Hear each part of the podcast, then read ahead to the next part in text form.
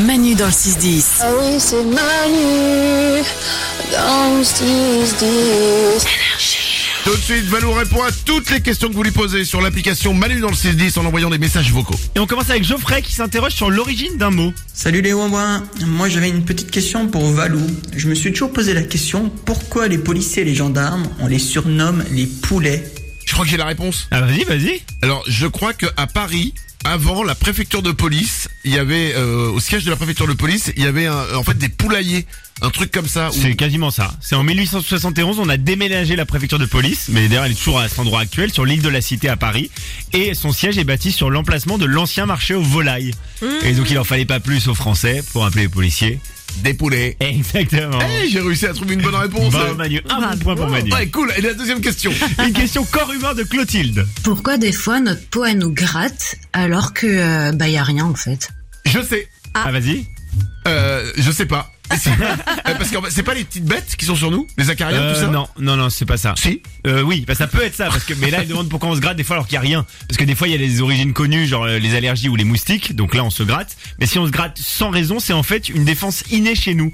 En fait, on se gratte au cas où pour se défendre d'une attaque potentielle d'un élément extérieur, donc un moustique, un insecte ou une plante euh, venimeuse. Et c'est pour ça qu'on se gratte en fait. euh, Il y a c'est- aucune raison en fait. Non, il y a aucune raison. Et rien que d'en parler, quand on voit quelqu'un se gratter, on Oui. va se gratter. Et là, C'est rien que quoi d'en parler. Mais et- moi et aussi, ça ouais. me gratte. Ouais. Et en cherchant la réponse, moi, en cherchant la bonne question, j'ai pas arrêté de me gratter. C'est chelou. Ouais, hein. ouais. Bizarre. C'est comme quand on dit que t'as des poux, tu vois, ou que tu croises quelqu'un que t'as des poux, t'as Ouais, beau ne ouais, pas je me gratte l'approcher. ben. les, je me gratte les trucs. Et voilà. Eh, t'as des morpions, vas-y. Oh, c'est chic, Manu. Franchement, ça va, c'est là, ça va. vraiment. Excusez-moi, euh, on fait des tests scientifiques. Ah là là, mais quelle élégance. Bah, on fait des tests, on est des scientifiques, on essaie de faire avancer le monde avec des recherches. Si toi t'as pas envie, c'est vraiment alors, on- chacun son truc. Une dernière question. On finit par une question comme je les aime, une question totalement improbable qui mêle chamallow et espace. Eh Valou, j'ai une question mais existentielle pour toi. Imagine qu'un chamallow venu de l'espace frappe la Terre à la vitesse de la lumière. Il se passe quoi Intéressant d'abord, il, il viendrait d'où ce chamallow Ah bah alors j'ai mené, j'ai mené l'enquête. Ah. Alors déjà, normalement ça ne pourrait pas arriver, puisque même des météorites qui font plusieurs milliers de kilos, elles se déintègrent en rentrant dans l'atmosphère, parce qu'il y a un échauffement, vous savez comme on voit dans les films. Mm. Ok. Un échauffement très fort. Mais admettons que ça arrive. Admettons que les astronautes de la Station Spatiale Internationale se font des petits chamallows. Ok, Oh. Euh, un hublot est est resté ouvert Bien par sûr. mégarde. Ils ont fait un petit feu Voilà.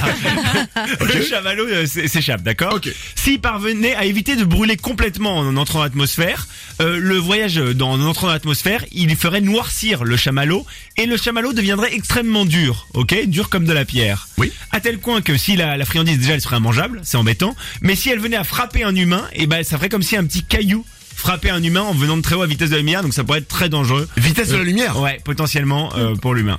Ah bah oui, vitesse de la lumière, un truc Ah qui ouais, t'arrive dans la elle, tête. serait, elle euh, serait freinée par l'entrée dans l'atmosphère, mais elle arriverait quand même à grande vitesse. Donc ce serait très dangereux. ah, vitesse de la lumière. Bah, ouais. imagine un caillou de la taille d'un chamallow euh, qui tombe Bon, de... en, en- en gros, on se fait euh, défoncer la tête. Voilà, en gros c'est ça. Ouais, ouais. Mais heureusement, ça n'arrivera pas. non, donc merci aux astronautes de ne pas manger de... Des Bah, chamallows dans la station et, et fermer les hublots. Là, c'est plus pour vous que nous- pour nous. Manu dans le 6-10. Eh, eh, eh oh, Manu sur énergie.